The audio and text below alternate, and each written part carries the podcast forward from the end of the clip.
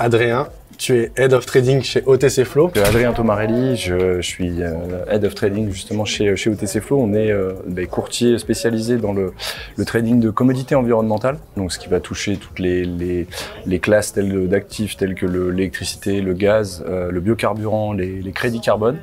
Et donc on est actif sur ces produits physiques ainsi que sur tous les, dérivés qui découlent de ces, de ces derniers, tout ce qui est certificat, garantie, crédit, et, et ce qui nous permet justement d'être euh, d'être présent sur l'entièreté de la chaîne euh, de la chaîne de valeur. L'objectif euh, de mon métier, c'est réellement de, de, faire connaître et reconnaître ces produits qui sont malheureusement peu peu mis en avant à cause de, de l'opacité de, de l'information. L'opacité du marché justement nous nous pousse nous pousse à amener une certaine une certaine excellence, on va dire sur le aussi bien sur la transmission d'informations que que sur le, la, garantie de notre notre savoir-faire. C'est ce qui permet permet aussi de, à, nos, à nos partenaires de, d'avoir, euh, de, de, connaître une certaine tranquillité sur ces marchés, euh, ces marchés OTC, non organisés mais, euh, mais réglementés. Ce qui permet justement à nos, à nos partenaires de, d'avoir une, une, certaine tranquillité, puisque comme, comme j'ai expliqué, on est présent sur l'entièreté de la chaîne de, de valeur, ce qui nous permet, de, ce qui nous permet justement d'avoir, un, d'avoir une visibilité sur n'importe quelle étape de vie de, de, de l'opération.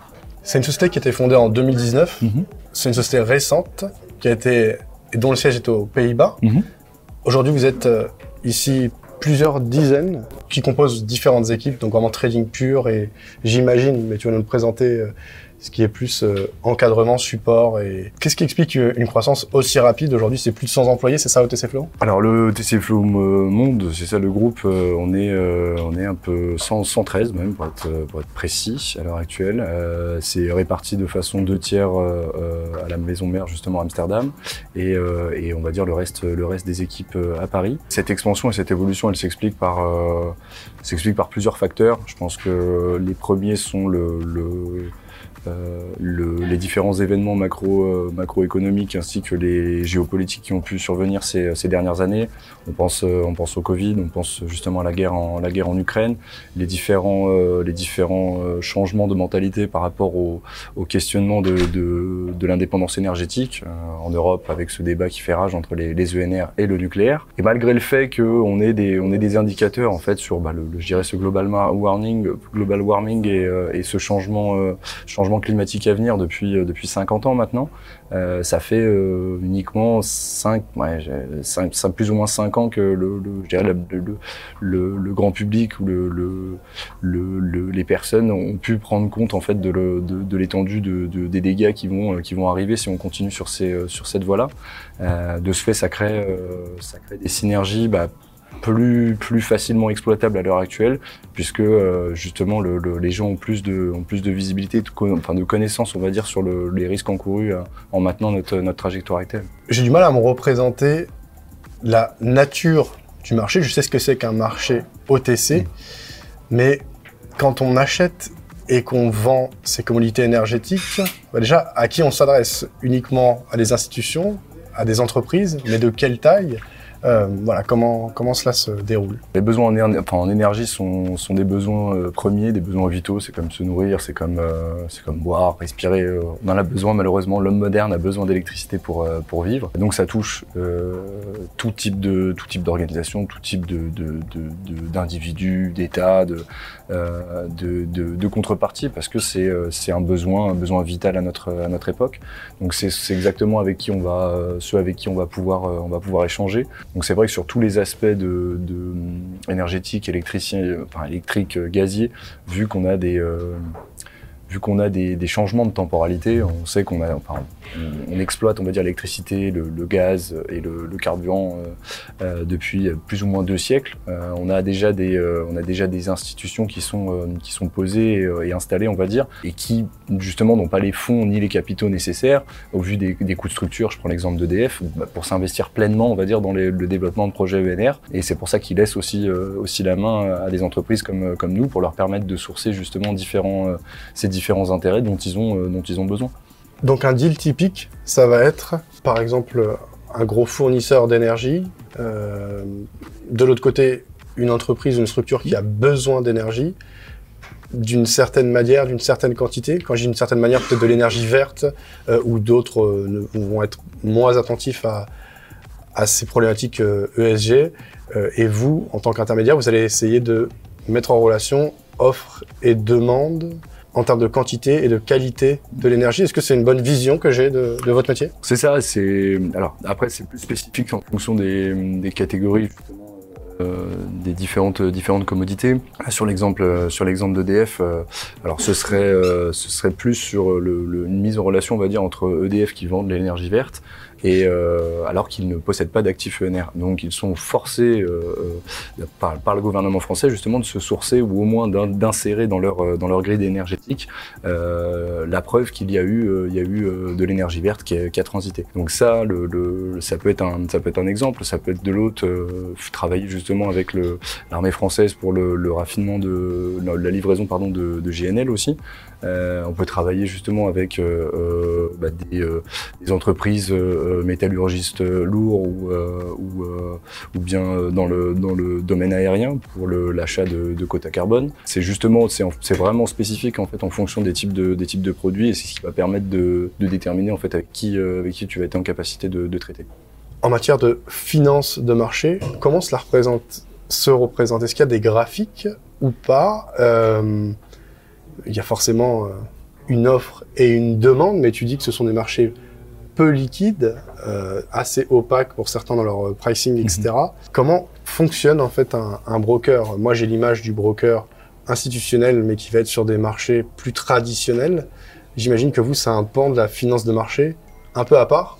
Alors c'est complètement à part. Le, le, ce que je, je, pouvais te dire en amont, c'est que on a, on a un souci de temporalité en fait. On, le, le, biocarburant aussi est un, un, très bon exemple. Il y a deux siècles de, de mise en place de, de trading de, de, enfin de, de carburant, on va dire, euh, euh, de pétrole pur, brut. Et par exemple, on essaye voilà, d'implémenter toutes ces, euh, toutes ces techniques anciennes sur euh, un, un, tout nouveau produit qui, qui sont les biocarburants. Ce qui va s'affronter en fait, le, le, souci de ça, c'est que le on essaye toujours de mettre, de mettre la charrue avant les, les bœufs et euh, la plupart du temps, on se rend compte une fois qu'on a, on a lancé la, la machine qu'il peut y avoir des problèmes, des soucis sur, le, sur la route. Donc c'est euh, aussi pour ça que, que, que, nos partenaires vont nous, euh, vont nous demander, parce que l'intérêt de tout ça, ça va être de débroussailler, de pouvoir donner justement une, une visibilité, une vision honnête du, du marché, mais surtout des opérations qui sont possibles, faisables, et de laisser, le, de laisser cette, cette dernière justement dans une certaine tranquillité pour le pour lui permettre d'effectuer ces, euh, ces, opérations justement sur ces, ces marchés qui sont, euh, qui sont euh, bah oui, moins, moins liquides, plus, beaucoup, plus, beaucoup plus troubles en fait que, que d'autres marchés, marchés régulés. Il y a eu beaucoup de volatilité ces dernières années, notamment de par la géopolitique. Mhm. Est-ce que ça a été cette volatilité plutôt une opportunité pour un broker En général, c'est le cas. Hein, volatilité sur les marchés, c'est bon pour un broker. Est-ce que c'est exact? Euh, voilà, comment vous vivez ce contexte géopolitique euh Comme tu le fais bien de le noter, bien sûr, le broker vit de, la volatilité. Euh, après, derrière, c'est le plus dur en fait, c'est réellement de, bah, concilier une, approche d'excellence avec euh, avec des, temps assez euh, assez incertains parce que euh, on a difficilement anticipé la guerre la guerre en Ukraine. Ce sont des choses qui arrivent.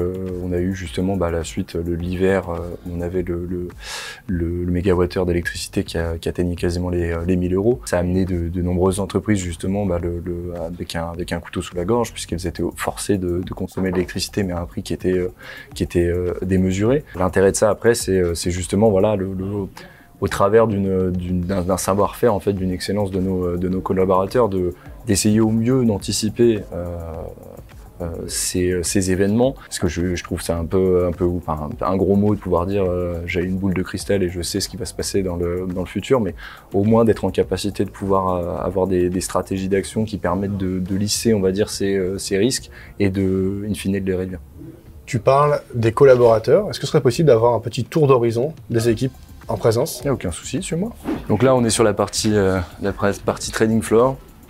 Où justement, bah, tous, les, euh, tous les sales traders sont, euh, sont actifs. Donc on a différentes, différentes catégories. Le Desk Paris est très centré sur le, les certificats en lien avec le, le, les projets de décarbonation, tout ce qui euh, amène en fait le, c'est un mix entre l'électricité, le gaz et le biocarburant et qui permettent justement d'atteindre des objectifs de, de décarbonation. Euh, donc on a différents différents desks qui sont euh, qui sont amenés, euh, qui permettent justement à ces traders de, de travailler en synergie et, et d'opérer d'opérer sur les différents types de différents types de marchés. Il y a différentes, différentes notions, c'est-à-dire que vous avez le moment où, le, par exemple, on va prendre un certificat, pour la, vie d'un certificat, il y a l'étape de création et l'étape ensuite, une fois qu'il vient, qui a été, qui a pu qu'il a pu être créé, il est de nouveau, de nouveau traité et, échangé. Donc on est présent encore une fois bah, sur toute, la chaîne de la chaîne de valeur et, et donc on a, on a ces opérations et ces synergies qui se font entre les, les différents, différents desks. Le boulot d'un trader en communauté énergétique Est-ce qu'il se passe plutôt derrière des écrans, au téléphone Est-ce que c'est euh, voilà Est-ce qu'il y a une plateforme Est-ce que c'est vous qui la développée Est-ce que c'est, comme tu le dis, c'est un marché qui est réglementé mais qui n'est pas structuré mmh. euh, Quels sont les outils euh? les, les, outils sont multiples. multiples là-dessus. On a, le, en fonction justement, encore une fois, des, des classes d'actifs, il y a des, des tentatives de, structures qui permettent euh, d'avoir des, plateformes d'échange. Euh, euh, je pense surtout à l'électricité. Après, c'est en fonction justement de, gérer des investissements qui ont été, alloués bah, par, les, différents pays qui, veulent atteindre leurs objectifs de, bah, de, décarbonation ou même de, mix, énergétique. Et ce qui permet justement d'avoir une, flexibilité, on va dire, sur tous ces, euh, tous ces, euh, ces, plateformes. Et euh, encore une fois, ça dépend, ça peut être très local, comme je pense aux garanties d'origine à EREC, où là, on est sur un, dispositif plus international et, on, est plus, on est plus sur une approche plateforme, plateforme structurée où on exécute les, on exécute les ordres. Tandis que bah, sur des dispositifs plus, locaux ou même le, le biocarburant, c'est quand même, on n'a pas de plateforme officielle en fait. Et, et là, tout se passe, tout se passe par, par téléphone et, et par communication entre les acheteurs et vendeurs. Est-ce que c'est un marché qui est impacté par la macroéconomie ou surtout par les conditions climatiques et euh, la géopolitique? Bah, C'est un, un, tout. C'est un tout parce que, euh, bah, bien sûr, de manière euh, macroéconomique, on a bah là, avec le, sous-jacent inflationniste, on a un vrai, euh, un vrai souci, par exemple, pour le développement des, euh, des ENR, parce que c'est des coûts qui sont, qui sont importants, qui retardent justement bah, le, le, les, développements de, les développements de projets. Euh, après, c'est aussi, aussi en lien avec, bah, je dirais, le, un peu moins centré avec, on va dire, les, tous les sous-jacents économiques parce que, euh, comme, je disais, on reste, sur des, euh, on reste sur des commodités qui sont vitales à l'heure actuelle. L'électricité est quand même moins corrélée, on va dire, au, marché financier, euh, mais le, carburant, par exemple, l'est plus. et ça permet justement ouais, de, bah, d'englober, on va dire, différents indicateurs, différents facteurs pour nous permettre au mieux d'anticiper. Comme tu disais, bah, par exemple pour, cet été, ce qu'on avait, bah, c'était l'anticipation pour les, les garanties d'origine. On a eu un été sec. Euh, le premier pourvoyeur de garantie d'origine en Europe, c'est la Norvège, à travers des, euh, constructions euh, hydrauliques. Donc s'il fait sec, il y a moins d'eau, moins d'utilisation, moins de génération électrique. Si moins de génération électrique, moins de, génération électrique verte et de ce fait de création de garantie d'origine. Et donc ça, c'est aussi des, facteurs sur lesquels on va, s'intéresser, on va, analyser parce qu'ils peuvent, aussi avoir, un impact sur, nos produits. Merci. Du coup, on est dans la partie plutôt trading. De l'autre côté de la salle, il y a d'autres équipes. Bah, c'est exactement ça. de l'autre côté de la salle, en fait, c'est toute la, toute la partie euh, fonction support en fait, ce qui va permettre justement de structurer toutes, euh, toutes les opérations qui sont réalisées par le, par le front office. L'intérêt de tout ça, c'est euh, justement bah, qu'on ait une, une, excellence en fait dans notre, dans notre dans nos opérations. Et à partir du moment où une opération elle est rentrée, 48 heures après, les contrats sont les contrats sont, sont rédigés, on a pu réaliser les différents différents KYC et finaliser justement le, le les, les questionnements concernant la livraison, concernant les les paiements. Et, et l'intérêt de ça, c'est ça, c'est c'est pour ça que nos, nos partenaires apprécient, euh, apprécient travailler avec OTC Flow et nous recommandent euh, aussi dans ce, dans ce sens parce que, euh, comme je pouvais t'expliquer, on amène une, on amène une tranquillité dans des, dans des marchés qui, qui ne le sont, le sont pas et, qui peuvent être apparentés comme de véritables jungles pour, pour certains, certains acteurs. Par rapport à un marché classique, typiquement, il n'y a pas de clearer, il n'y a pas de chambre de compensation, donc il y a des, des process qui sont très particuliers, spécifiques, et peut-être que la relation de confiance, comme dans tout marché OTC, est encore plus nécessaire euh, pour des relations durables avec les partenaires, c'est exact. D'autant plus, euh, ce sont des, sont des marchés qui restent, euh, enfin, qui sont en, voie, en, développement, donc on est sur des tailles de marché qui sont quand même réduites, avec des, des acteurs, enfin, pas une pléthore, on va dire, d'acteurs. Donc, c'est, ce sont des, encore des petits marchés de niche. Donc, à partir du moment où oui, il y a une faute, une faute, une faute grave, déontologique qui a pu, a pu arriver, les acteurs sont, sont mis, en fait, sont mis sur le sur le côté assez assez rapidement. Donc, le, ça a été vraiment le mot d'ordre lors, de l'entrée d'OTC Flow. Ça, enfin, ça a été de, de bah, comme je comme je te disais, faire faire connaître et, et reconnaître aussi bien le, le les, les informations nécessaires pour pour traiter sur ces marchés, mais aussi amener cette, cette transparence pour permettre à nos partenaires d'être euh, d'être euh, d'être confiants en fait sur la capacité d'OTC Flow à exécuter leur euh, exécuter leur requête. Bah, je pense que c'est un bon tour d'horizon. Je sais pas ce que tu en penses.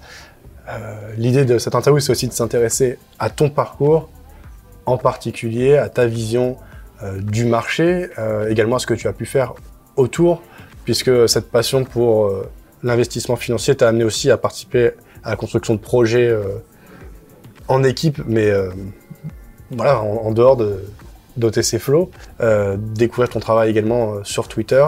On va rentrer dans les détails de tout ça dans une interview dédiée et posée.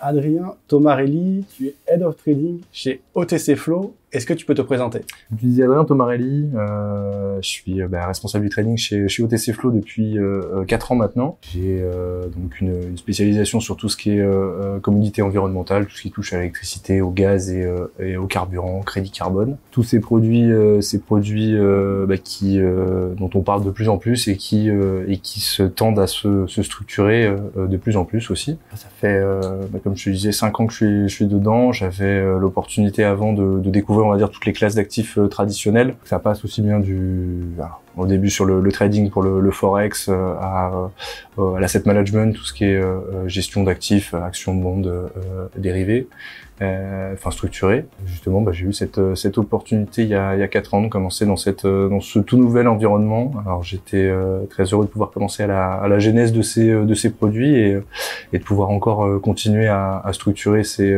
ces marchés qui, qui ont une grande un grand besoin c'est des marchés qu'on connaît peu. La majorité de l'audience de vidéo bourse, 60-70%, c'est des traders investisseurs particuliers, plutôt passionnés de finances de marché. 30 à 40%, c'est plutôt des professionnels au sens large et orientés côté brokerage, courtage, mhm. etc. Analystes également. Le marché de l'énergie, c'est un marché qu'on connaît assez peu. C'est un marché qui n'est pas vraiment ouvert aux particuliers. Est-ce que c'est un constat que tu fais? Est-ce que c'est vraiment une orientation B2B euh, dans vos affaires? Alors c'est un constat euh, évident. Euh, je pense c'est comme comme tu le disais en fait, l'opacité de l'information en fait euh, fait que ces, ces marchés ne sont pas euh, extrêmement accessibles pour pour n'importe quel investisseur particulier. Grâce à Google ou grâce à tous les outils informatiques, on est en capacité, on va dire, de, de rapidement pouvoir toucher et de, de, commencer à comprendre, on va dire, les, les classes d'actifs traditionnelles. Maintenant voilà, pour aller pricer le, le mégawattheure d'un champ éolien dans le dans le futur, voilà, même avec Google, bonne chance. C'est c'est assez spécifique, assez particulier. C'est des sujets maintenant qui prennent de plus en plus d'ampleur. Alors aussi bien que ça soit euh, à cause des événements euh, qui ont pu se passer précédemment, justement la guerre euh, en Ukraine, mais de manière générale, on va dire bah, toute cette toute cette transition qui nous touche depuis maintenant un peu moins de 10 ans, j'allais dire 5 ans, on tend justement à essayer de de rendre cette information claire, visible pour euh, pour tout le monde. Maintenant, c'est euh, le vrai souci sous-jacent, c'est euh, que ça touche énormément de sujets. De base, je parlais de je parlais de l'énergie. L'énergie, il faut avoir des, des connaissances bah, en biologie, il faut avoir des connaissances justement météorologiques aussi. Alors, ça amène d'autres sujets qui qui sont complètement bah, de base, de premier abord, différents de la de la finance. Et donc voilà, le, les gens essaient de s'approprier de s'approprier ces sujets. On peut le voir euh, bah, je dirais avec les différents débats que tu as sur le, nucléaire, les ENR, il y a énormément de choses qui sont dites, mais, euh, euh, malheureusement, ça reste des euh, très mal compris en fait par les par les parties prenantes. donc voilà, l'intérêt c'est aussi de pouvoir on va dire fluidifier ces, informations pour permettre au plus grand nombre de, comprendre les enjeux et les, les objectifs derrière. Head of Trading, d'OTC Flow, dans les bureaux ici à Paris, qu'est-ce que ça veut dire? Quel est ton job au quotidien? Ton rôle et tes activités en salle de marché. Ah, mon activité première, moi, elle est de, elle est justement de permettre à mes à mes équipes d'exécuter leurs ordres le plus le plus naturellement et le plus, euh, je dirais, euh, euh, facilement euh, possible. L'intérêt, c'est de, c'est justement d'être le garant de, de, toutes ces exécutions, de pouvoir, euh, d'avoir, euh, enfin, c'est extrêmement challengeant, mais extrêmement grisant aussi parce que j'ai la visibilité donc sur toutes les toutes les pattes, que ce soit du front office au back office. Ça me permet de connaître bah, justement le fonctionnement de, de, de, mon entreprise bah, sur le, le, bout des doigts et, et, de pouvoir justement sans cesse améliorer le, enfin, continuellement améliorer le process. Est-ce que ce sont des activités de trading avec un PNL euh, qui est enregistré au sens euh, où on l'entend Est-ce que c'est de la mise en relation et uniquement des commissions qui sont prélevées? Quel est le type d'activité que vous faites? Les modèles euh, qui permettent de générer des, revenus pour la structure alors, la majeure partie de notre activité, c'est des activités de, de, brokerage. Donc, on est sur des, des paiements de commission. On fait justement coïncider et rencontrer bah, des intérêts acheteurs-vendeurs.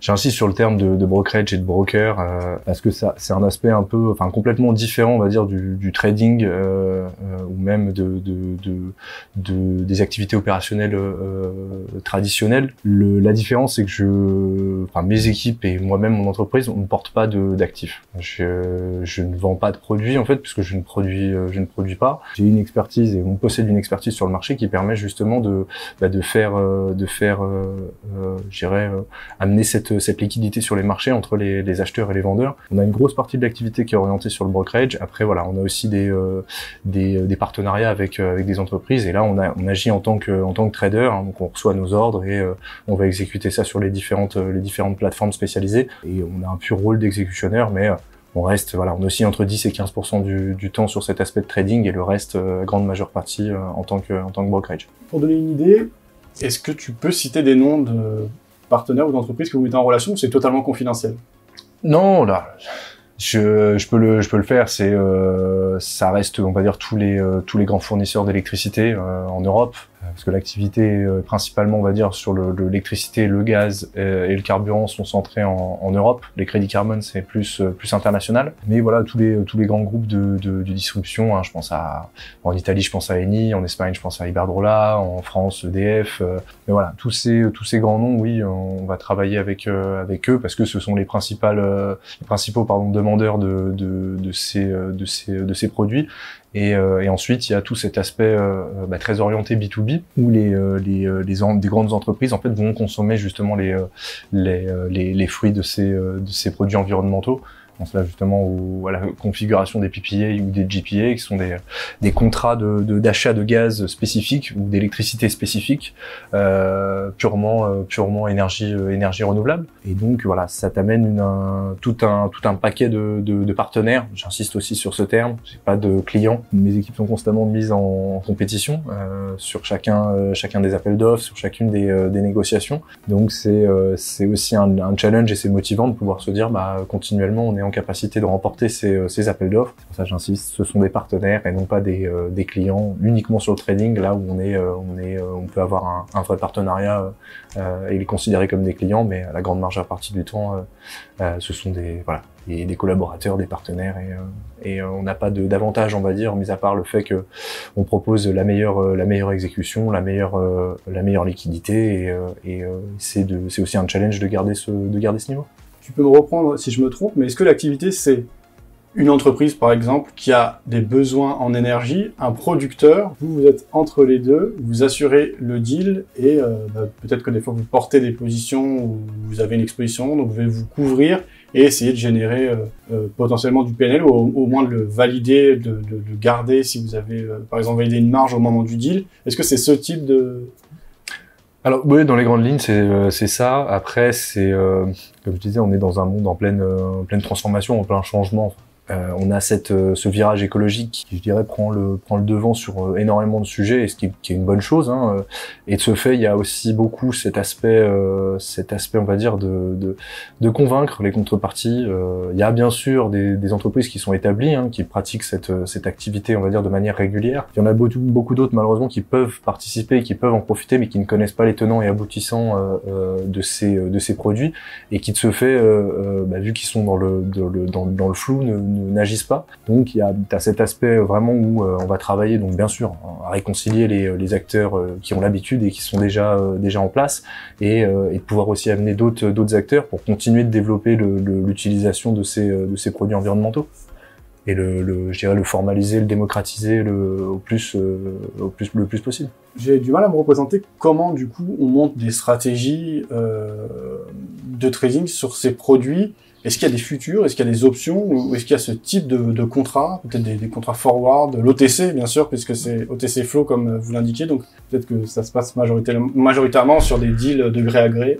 C'est un peu euh, intéressant sur cet aspect-là parce que on va travailler en fait sur des commodités, j'ai des commodités euh, électricité, gaz, carburant qui existent depuis euh, un siècle, deux siècles en fonction justement des, des, extractions. Là, on est sur des marchés justement qui ont à peine 30 ans d'existence. Alors euh, c'est euh, c'est d'un côté euh, une approche très on va dire très ancienne et très affirmée du, du trading. Le carburant, je prends, prends exemple de ça, c'est bah, ça fait deux siècles qu'on traite le, le, carburant et on essaie d'implémenter justement ces, ces, anciennes ces anciennes façons d'approcher dans le dans les nouvelles. Ça marche pas forcément, donc on continue de, de, tâtonner, on continue de, de, de, chercher on va dire le, le, le, bon équilibre. Mais sur cette, cet aspect, ouais, on est on est on est, euh, on est, je dirais, sur, un, tout nouveau marché. On, a des bases anciennes, mais euh, il y a tout à, tout à construire et tout à, à structurer justement pour, euh, parce que ça reste des, des, enjeux qui sont, qui sont diamétralement différents des, des enjeux initiaux. Et, et c'est des virages. Malheureusement, on a beau se dire, voilà, ça reste de l'électricité, ça reste du gaz, ça reste du carburant. C'est des virages réellement à 360 degrés pour le, la majeure partie des, des acteurs. Et comme on disait, c'est aussi lié à cette opacité. On a on n'a aucune, aucune structure, aucune expérience, aucun recul en fait sur ce virage à 360 degrés. Donc on le prend, on avance, mais, euh, mais globalement, euh, voilà, on a les yeux bandés et, euh, et on, conduit le, on conduit le véhicule. OTC Flow, c'est une boîte récente qui est en forte croissance. Ça a été créé en 2019 et euh, tu faisais partie de la genèse de ce projet. Aujourd'hui, donc, c'est un siège qui est aux Pays-Bas et euh, donc un bureau ici. Vous êtes une trentaine et à, à l'échelle de l'ensemble du groupe, vous êtes une centaine et euh, bah, comme tu me l'expliquais, c'est un, un, business qui est en forte croissance. Concrètement, sur la salle de marché à Paris, euh, il y a les différents métiers qu'on retrouve dans une salle de marché traditionnelle, c'est-à-dire front office, middle office, back office, ou c'est une autre organisation C'est c'est exactement le, exactement la même. Oui, ça fait euh, ça ans, euh, enfin les cinq ans pardon que l'entreprise a été lancée. J'ai pu les rejoindre en décembre 2019 donc à la genèse parce que on était trois, on a un peu plus de un peu plus de 100 à l'échelle du à l'échelle du groupe. Mais voilà, on reste sur le, le sur la même approche que n'importe quelle salle de n'importe quelle salle de trading. On a euh, bah, le, le, front office et bien sûr toutes les fonctions support qui découlent de qui découlent de ces euh, de ces positions. Après voilà, on a quelques spécificités parce que je suis pas sûr qu'il y ait énormément de salles de trading qui aient des météorologistes. Euh, donc c'est voilà, c'est des, aspects différents. J'ai des positions euh, différentes au sein de au sein de mes équipes parce que j'ai besoin de j'ai besoin d'avoir bah, cette, cette visibilité alors que je pense que d'autres enfin d'autres salles de training n'ont pas n'ont pas ces besoins. Si on se concentre sur toi, je pense que tu es un passionné de finance de marché au sens large. Peut-être est-ce qu'on peut revenir sur ton parcours qui t'a mené jusqu'à OTC Flow et qui a été jalonné euh, donc par déjà des études orientées finance de marché, puis plusieurs expériences. Euh, voilà, bah, on t'écoute. Alors pour commencer, moi, je bah, j'ai la chance d'avoir euh, d'avoir grandi dans une dans une famille justement bah, de, de, financiers. Euh, mon père travaillait en asset management, ma mère était euh, euh en banque d'investissement. Donc voilà, j'ai baigné euh, j'ai baigné dans cette dans cet univers depuis depuis ma plus tendre ma plus tendre enfance. Donc naturellement, je me suis orienté vers, vers cette, cette approche.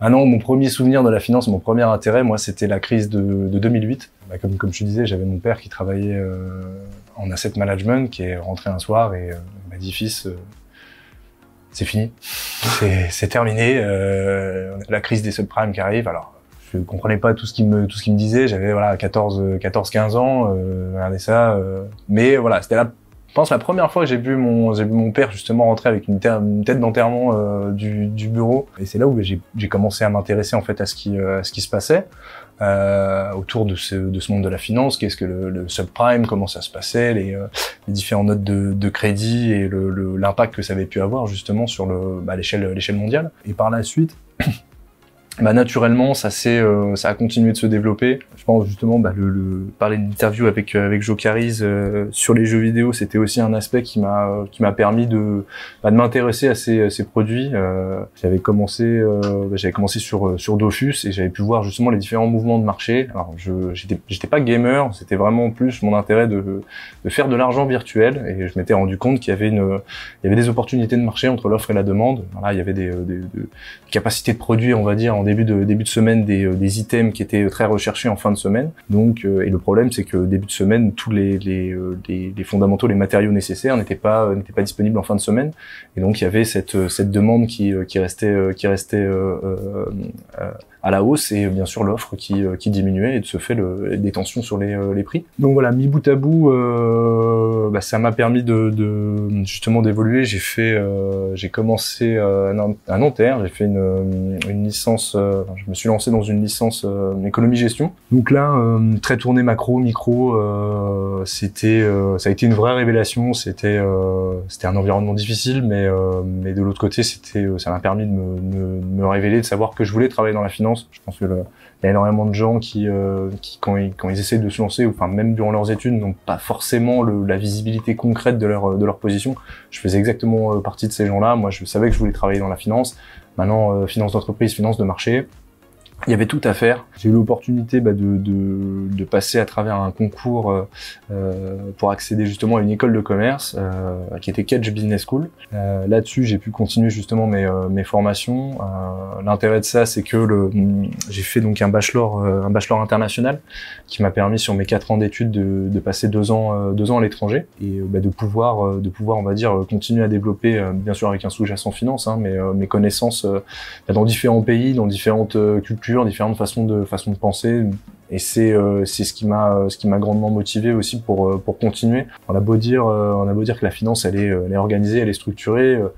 Il y a cet aspect, je dirais très très propre à chaque être humain en fait de comment pratiquer la, finance. Et, à partir de là, c'est de se rendre compte que bah, qu'il y a un terrain de jeu qui peut être la France, qui peut être cette façon de penser, qui est, qui est trop petit, qui est très petit, et j'avais envie de, casser toutes ces, barrières. C'est pour ça que je me suis orienté ensuite sur le, le l'internationalisation de cette de cette finance. Je voulais continuer d'apprendre. Alors le, j'ai pu découvrir par la suite, une fois que j'ai eu mon bachelor, je me suis orienté, euh, j'ai fait un master in science à Lieseg. C'est plein de structures qui euh, qui m'ont euh, qui m'ont permis, enfin plein d'approches qui m'ont permis justement de bah, de continuer d'explorer, de, de continuer de découvrir. Je pense que c'est, enfin, je, j'arriverai jamais à une, à une fin là-dessus. Hein. La connaissance, elle est, elle est, elle est jamais jamais finie. Mais voilà, ça m'a permis justement d'être d'être en contact avec euh, euh, bah, des personnes de, de, du du monde entier, du, du, du, bloc asiatique, du bloc euh, euh, américain, Amérique du Nord, Amérique du Sud, et de pouvoir justement échanger sur euh, sur les, les, types de produits, quelles étaient les, les, stratégies les plus utilisées, pourquoi ils réalisaient ces stratégies, comment ils le faisaient, quel était l'intérêt d'investir dans ces dans ces produits, parce que pareil, ça reste ça reste très flou, hein, les les, les actions les actions asiatiques pour un Européen, ça peut ça peut être effrayant, ça peut sortir, on va dire du giron du giron normal, donc c'était voilà vraiment de continuer à continuer à apprendre à découvrir. Euh, j'ai pu le j'ai pu le faire et par la suite euh, et par la suite donc j'ai euh, j'ai fait mes mes premières recherches d'emploi. Alors j'avais fait mes stages j'avais fait tout ça j'ai eu l'opportunité d'être d'être à la Big Bank de, de travailler aussi pour un un trader particulier. C'était mon premier stage à, à Londres. Donc là on était vraiment tourné sur le trading de forex donc voilà, j'avais des paires, des paires assez assez simples. C'est vraiment mon, début. Exécutionnaire ensuite à, la Bink sur euh, tout ce qui était euh, action, euh, action bond et, et, et structuré. Euh, on faisait ça pour le compte de grands, euh, de grands clients. Et ensuite, j'ai voulu m'orienter parce que le, j'avais fait découvrir en fait cette, euh, cette, cet aspect nerveux du trading, alors qu'il me plaisait beaucoup. Hein, mais je voulais aussi, enfin, je m'intéressais à cette époque de plus en plus aussi bah, à l'asset management. C'est là où, quand j'ai commencé l'ISEG aussi, je me suis vraiment concentré sur bah, cette analyse fondamentale. C'est vrai que le, le, trading pour moi, c'était vraiment la découverte de l'analyse technique et bah, d'essayer de coupler ça avec une, avec une analyse fondamentale. Donc l'analyse des, des, peers, les comparaisons justement entre les, les différents ratios, euh, ratios que vous pouvez obtenir. Et par rapport à ça, voilà, le, le j'ai finalisé, euh, J'ai finalisé mon étude à Liezeg et euh, je me suis retrouvé sur un marché de l'emploi qui était quand même tendu. On était juste avant la crise euh, du Covid, donc 2018-2019. Euh, j'ai pas eu énormément de, retours, donc c'est là où j'ai vraiment accéléré, on va dire, pour finaliser euh, une approche très française, finaliser tous mes diplômes avant de commencer ma, ma carrière professionnelle. Donc c'était tout ce qui touchait au, CFA. Donc euh, j'ai eu le niveau 1, mm. je suis toujours en cours du, du niveau 2, mais l'intérêt voilà, c'était de c'était d'essayer de, de, faire le plus avant de commencer. Donc ça c'était vraiment à la fin et après voilà, j'ai passé 5 6 mois à chercher. Donc je cherchais réellement dans une position d'asset management. Je souhaitais euh, je souhaitais commencer euh, commencer ma carrière professionnelle bah, dans cette euh, dans ces classes classes d'actifs. Voilà, ça a été 5 6 mois très compliqués avec beaucoup de beaucoup d'entretiens, beaucoup de, de de je dirais de, de, de tours d'étapes euh, pour à la fin en fait euh, arriver en finale et, euh, et, perdre ça a été voilà ça a été extrêmement euh, extrêmement euh, frustrant mais de l'autre côté c'est je pense c'est aussi une étape qui est, qui est importante. Ça permet aussi de révéler un, certain mental une certaine capacité de, de, de résilience qui est particulièrement importante on va dire dans, dans notre dans notre secteur. Alors j'ai eu cette opportunité d'OTC Flow. L'anecdote l'anecdote marrante c'est que alors je passe mes entretiens avec OTC Flow. Je, je me retrouve, moi j'étais euh, donc j'étais euh, étudiant, je j'avais pas de revenus, enfin, mis à part mais, mon petit boursicotage, euh, voilà, j'arrivais à vivre, on va dire, au quotidien de ce que je de ce que je gagnais, mais heureusement que j'avais mes parents qui me qui me payaient un logement, enfin j'étais chez eux, donc ils me payaient un logement et la nourriture, mhm. parce que sinon j'y arrivais pas. Et je tombe sur cette offre vraiment, c'était une proposition justement pour être broker dans les commodités environnementales ça me parlait, euh, ça me parlait absolument pas. Je, je m'étais jamais intéressé aux commodités. Alors les commodités environnementales, euh, et voilà. Il y avait, euh, c'est parti de là. Je me suis dit bon, de quoi on parle en fait? Qu'est-ce que, qu'est-ce que ça peut être? Donc je regardais, j'essayais de trouver. C'est là où bah, j'ai commencé à me dire mais on parle de quel produit? Parce que j'arrive à trouver sur l'électricité, sur le gaz et le carburant, mais alors, toute cette partie renouvelable, je, je ne trouve absolument rien. Je, je vois des, titres, je vois des produits qui sont traités, mais aucune dans l'incapacité en fait complète de, de, de comprendre les, euh, bah, les sous-jacents, les mécanismes de, de, qui se qui se réalisaient sur ces marchés. Je fais mes entretiens, je fais tout ça, euh, j'en ai trois ou quatre, j'ai quatre tours je crois, et euh, le quatrième, euh, quelque chose qui se passe pas ça se passe pas. Je je sais pas pourquoi. Euh, c'est voilà, les trois premiers étaient très bien et le quatrième, euh, j'ai j'ai Soufiane Jbara justement qui est, qui est fondateur et Yvan Dremani euh, qui est aussi le deuxième fondateur qui qui viennent de la finance de marché Alors qui viennent complètement de la finance de marché. Soufiane Jbara, euh, euh, il a il a travaillé justement à, à la Deutsche Bank chez Flow Traders euh, bah, durant le, la période phase des, des ETF. Euh, Yvan Dremani, euh, euh, alors n'a pas euh, n'a pas suivi, mais ils ont collaboré justement euh, quand ils ont eu une, une période ensemble à, à, New York. Il avait, enfin, il va toujours d'ailleurs ce côté plus structureur que que Soufiane, qui était qui était un bail plus plus plus sales sur cette cette approche. Et donc voilà, en 2000, 2018, ils sont ils sont retrouvés, ils ont créé justement OTC Flow. Et donc je me retrouve dans cette, dernière, ce dernier entretien, j'ai, euh, j'ai, euh, et je, je, loupe. Je sais que je loupe. Voilà. Le, au fond de moi, il y a, quelque chose qui va pas. J'arrive pas. Euh, enfin, ils essayent de me faire dire quelque chose, et j'arrive pas à le dire. Donc le verdict tombe deux trois jours après. Euh, je reçois un courriel de Soufiane qui me, euh, qui me dit, bah, merci, merci pour tout, mais non merci. Euh, on reviendra te voir d'ici un an, deux ans. Enfin, montrer très clairement la porte, la porte de sortie. Vous remettre dans un contexte. Moi, ça fait, ça fait déjà six mois que je cherche mmh. un travail. Ouais. Euh, c'est pas que j'en ai marre, mais c'est que je suis remonté euh, littéralement comme un coucou. Donc j'ai euh, j'ai cette volonté de vouloir de vouloir commencer. Je sais que je j'ai ma place en fait bah dire, dans ce dans cette dans cette tu veux montrer que tu sais bosser. Ah, je sais bosser, mais surtout le, le, le que j'ai cette, cette, place aussi dans la mm. finance, euh, la finance environnementale. Et, euh, et donc en fait, oui, je prends mon, je prends mon téléphone juste après l'envoi du courriel et euh, j'appelle Soufiane. Et je lui dis, euh, je lui dis, bah, je, je refuse ton refus. donc euh, il est au téléphone, il me dit, bah, en fait, ça marche pas comme ça. J'ai, c'est moi, j'ai fait passer des entretiens, euh, merci, mais je t'ai dit, je t'ai dit non. Je lui dis, bah je suis pas d'accord avec. Euh, je pense que tu te trompes. Ton analyse, elle est mauvaise. Euh, c'est là où je lui dis, je lui dis, bah c'est simple. Moi, j'ai euh, j'ai encore un peu d'argent de côté. je viens de voir des débuts de semaine prochaine. Je viens dans ton, dans ton entreprise. Je, je prends tout à ma charge. Le logement, le, le billet de train. Le... Si à la fin de la semaine je suis pas assez bon, bah, je repars. Comme comme j'étais venu, il y aura aucun souci, aucun souci pour toi. En revanche, si derrière j'ai le niveau pour le pour le faire, je veux je veux justement ce contrat. Donc ça fait maintenant voilà quatre ans, quatre ans et demi que je suis chez chez OTC Flow, mais c'est parti d'un c'est parti d'un refus. Donc c'est un peu le, le cette, cette phrase que j'ai entendue énormément, on va dire dans, dans tout ce qui est finance, mais surtout le front office, finance de marché il y a énormément euh, d'élus et très peu de très peu d'appelés. Euh, c'est exactement c'est exactement ça. C'est euh, je pense que c'est un c'est un, un combat quotidien durant toutes toutes les études. Mais à côté de ça, c'est aussi de pouvoir pouvoir se dire si vous avez la, enfin, si on a la volonté et si on est, enfin, si on est, on a cette certitude justement de d'appartenir ou de de, de, de vouloir amener quelque chose, je pense que c'est il y a c'est pas parce que la porte elle est fermée que la lucarne ou la, la fenêtre ou le, le sous-sol il n'y a pas une il y a pas une porte d'entrée. Donc c'est vraiment euh, je vraiment tout ce que j'ai pu tirer de mes, de mes, études en finance parce que voilà ça a été des, des up and down. Euh, mais mais in fine bah, je, je, suis très content de, de, de la position que j'ai de l'entreprise dans laquelle je suis et dans le, le secteur dans lequel dans lequel j'évolue. Alors toi, tu es en charge notamment du recrutement euh, dans le bureau. Quels sont les profils que vous recrutez pour le front office? Est-ce que c'est divers? Est-ce que c'est assez classique et donc euh, on va avoir les meilleures écoles euh, d'ingénieurs qui sont représentées? Tu disais il y a aussi des météorologues, donc ça c'est très spécifique à votre activité, mais en gros, de ce que tu as observé, toi, quels sont les, profils recherchés?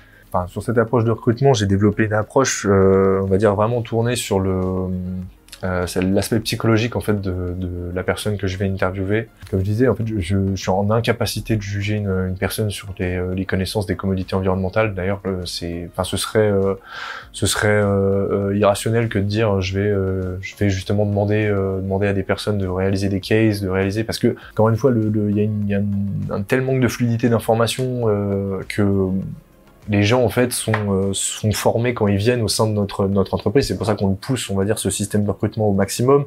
Comme j'aime j'aime dire à, à, mes, à mes recrues, l'intérêt c'est de, de, de, pousser sur ce système de, de recrutement parce qu'une fois qu'ils sont à l'intérieur, pour nous c'est de les garder à moyen long terme c'est l'un des, enfin, rares postes où euh, lorsque vous êtes euh, vous êtes intégré et que vous arrivez en fait au sein de la structure, voilà, vous êtes là au minimum pour euh, 3 à 5 ans. Ça c'est nécessaire parce que bah, c'est, ça va être la période en fait qu'il va falloir pour justement transmettre les connaissances.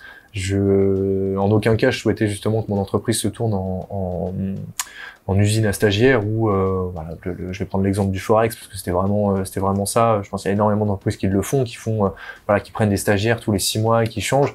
Maintenant, le souci, c'est que je, je, je, suis en incapacité de faire ça parce que euh, moi, euh, je peux pas, je peux pas former quelqu'un euh, pendant six mois et me dire ensuite il va partir et je vais devoir reformer quelqu'un. C'est du, du, temps justement et, et de la connaissance que je que je partage et et les deux bah, sont, sont précieux donc. Donc justement, c'est c'est sur cette approche qu'on l'a tourné en fait vraiment sur cet aspect aspect psychologique. Je je demande, je peux demander des des, des questions telles que tels que bah, les, euh, les, retours d'expérience, euh, les apprentissages euh, qui découlent de l'expérience, donc une positive, l'autre l'autre négative. L'intérêt pour moi, quand je pose cette question au, au candidat, c'est bah, de voir comment est-ce qu'il il a, il a pu mettre en place, on va dire, les, les, les, apprentissages qui sont tirés de ces, de ces expériences, soit positifs ou négatifs, il y a toujours des apprentissages à, à tirer. Alors plus je dirais dans les expériences négatives que positives parce qu'une fois que c'est positif c'est acquis c'est passé quelque chose de bien donc à partir de là on continue d'avancer mais dans le dans le négatif euh, c'est quelque chose que j'ai toujours euh, toujours fait personnellement c'est de pouvoir me dire voilà je suis parti de ce point là je me suis euh, j'ai eu un problème à ce niveau là voilà. Comment est-ce qu'on peut on, enfin, quels sont les moyens à mettre en place pour ne pas revivre en fait cette cette situation? Et à partir de là tirer justement un enseignement de de, de cette situation et l'intégrer justement dans le dans le dans le process process quotidien donc ça reste des questions comme ça qui sont, euh, enfin, pendant, euh, pendant 45 minutes, une heure par euh, par round, on va, on va justement bah, challenger le candidat, l'amener même sur des, des sujets où il s'attendait absolument pas, parce que c'est vrai que le, en tant que front office ou même pour la finance de marché, la plupart du temps, les gens s'attendent à faire des, des tests de, de, de maths, de, de calcul. De... Je regarde pas les écoles, je, je, regarde surtout en fait, on va dire le, je veux, je veux voir en fait qui est qui est derrière le candidat qu'est-ce qui, euh, qu'est-ce que cette personne peut amener. Ça amène une approche complètement différente aussi parce que j'ai des profils qui sont divers et variés au sein de, au sein de mes équipes. J'ai euh, pas un recrutement qui est, euh, qui est fait justement la plupart du temps à partir du moment où j'ai un profil, j'essaye de justement de m'éloigner en fait de ce profil-là pour amener une nouvelle, mmh. une nouvelle énergie et, et, ce qui permet justement bah, de brasser un maximum de, un maximum de, de, de candidats et de pouvoir créer le, gérer l'équipe qui, qui aura une osmose et une symbiose la plus, la plus efficace. Est-ce qu'il y a la notion de bonus? On parle quand même d'une salle de marché euh, et donc de voilà de, de PNL mhm. et d'objectifs euh, financiers, etc. Euh, et je pense que ce qui fait beaucoup rêver en salle de marché, c'est justement d'avoir des bonus et où sa, la, sa performance concrète, est ce qu'on amène à l'équipe est salué et reconnu par une prime, un bonus en argent à la fin de l'année. Est-ce que c'est aussi une pratique qui s'observe chez vous? Oui, oui, c'est, euh, c'est, euh, enfin, après chaque euh, chaque travail mérite mérite salaire, mais ça reste ça reste des, des rémunérations qui sont particulièrement attractives. Est-ce qu'on se rapproche, par exemple, de ce qu'on peut avoir dans des salles de marché de grandes banques? Derrière toi, il y a la Société Générale, par exemple, il y a des salles de marché fameuses. D'ailleurs, est-ce que vous interagissez avec les salles de marché de grandes banques parfois sur certains contrats, certains deals ou pas du tout, puisque c'est un secteur, comme tu dis, qui est assez nouveau euh, moi personnellement, oui, je, je, serais curieux de savoir euh, si on a le même type de modèle de rémunération et les mêmes grilles de, de salaire, de bonus, etc. Tu as la même chose après le, le, alors on va dire sur le sur le salaire fixe. Enfin, forcément pour le front office, c'est pas euh, c'est pas ce que je vais privilégier initialement. L'intérêt, comme tu dis, c'est surtout le, le, cet aspect de bonus euh, donc on a justement un système qui permet de qui permet de récompenser chaque employé à hauteur de 30% en fait de ce qu'il a généré euh, sur euh, sur l'année. L'intérêt de ça c'est justement bah, de, de, pouvoir dire que on a des coûts, on a des coûts fixes qu'on doit couvrir en tant que, en tant qu'entreprise. Donc, euh, à partir d'un certain seuil, une fois qu'il a dépassé son break-even, euh, voilà, tout chaque euro qu'il va gagner, c'est 30%, 30% dans sa poche. Euh, donc oui, ça amène des rémunérations qui sont, euh, qui sont, euh, bah, qui sont particulièrement attractives. De là, les comparer au top niveau de, de banque, euh, je pense on est encore un peu loin, euh, mais euh, mais voilà, ça reste des ça reste des rémunérations. Oui, je euh, je peux avoir des, euh, des, traders qui vont toucher en bonus 200, 300 000 euros euh, à l'année. Juste au niveau de... Alors, vous êtes quand même un broker avant tout, mm-hmm. mais bah, du coup, comment est-ce qu'on estime en fait un PNL Est-ce que c'est par rapport au deal qui est ramené par le commercial, le sales?